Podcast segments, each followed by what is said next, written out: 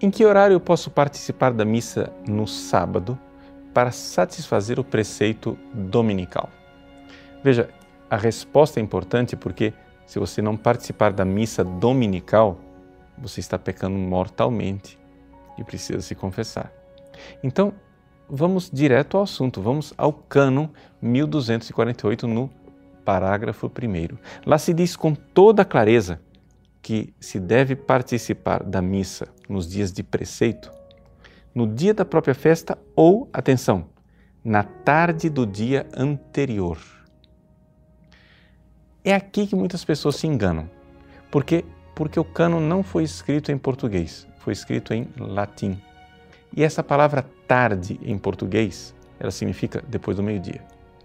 Mas o que está no original latino é vespere diei precedentes, o que quer dizer que nós estamos aqui no horário de véspera, ou seja, é um horário litúrgico. E é exatamente essa a razão pela qual nós podemos ir à missa no dia anterior, porque todas as solenidades de preceito começam a ser festejadas no dia anterior, ou seja, nas primeiras vésperas. E então vem a pergunta: quando é que a igreja celebra as primeiras vésperas? Trata-se de uma celebração da liturgia das horas. A liturgia das horas ela tem uma celebração, por exemplo, às três da tarde, é chamada hora nona. As vésperas é depois deste horário, mas perto do anoitecer, aquilo que nós dizemos em português de noitinha. Vejam, para determinar esse horário, nós temos que, infelizmente, tem que orar, olhar para a etimologia da palavra. Não é? Respere, em grego, quer dizer o anoitecer. Veja, por exemplo, o que está escrito lá com os discípulos de Emaús, no capítulo 24 de São Lucas, versículo 29.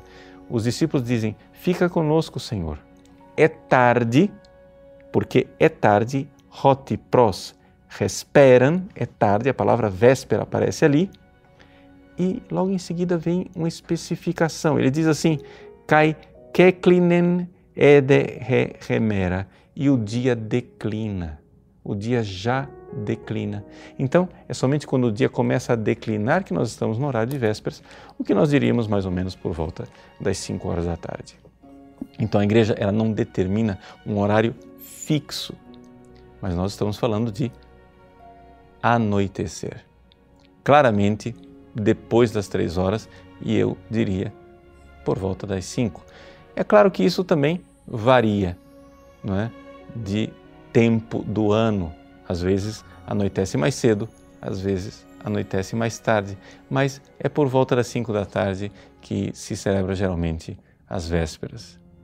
Bom, é importante para você entender essa determinação da igreja aqui, porque o Papa Inocêncio XI colocou com muita clareza que estes preceitos eclesiásticos eles obrigam sob pena de pecado grave. Sim, é a igreja quem coloca e determina esta lei, mas existe um pecado grave.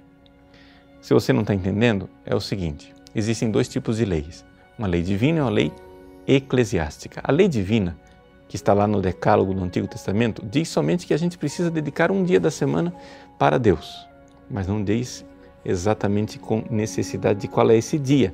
Diz que é o sábado, mas a igreja, ela desde o início viu que isto era algo relativo, que nós podíamos mudar o dia sim. Os apóstolos, por exemplo, no início dos Atos dos Apóstolos, vão ao templo no sábado.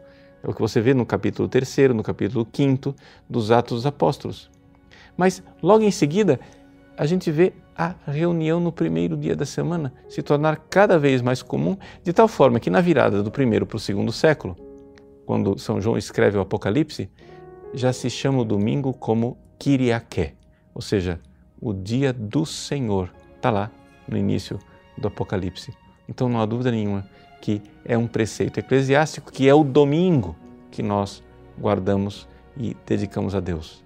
E a igreja diz: embora seja um mandamento da igreja, nos obriga sob pena de pecado mortal.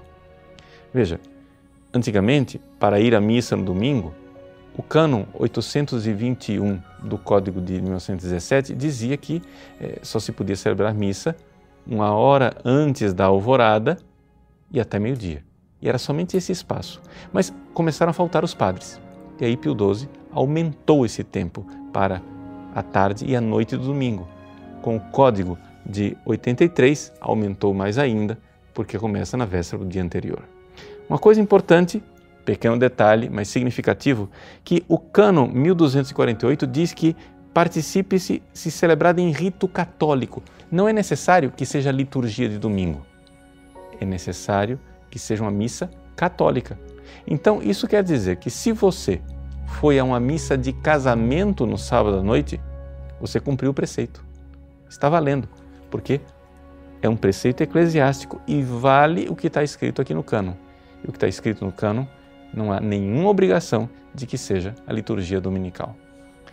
Bom, mas o espírito do guardar o domingo continua. Você pode ir à missa no sábado, mas no domingo, dedique-se ao dia que é o dia do Senhor, o dia da sua ressurreição.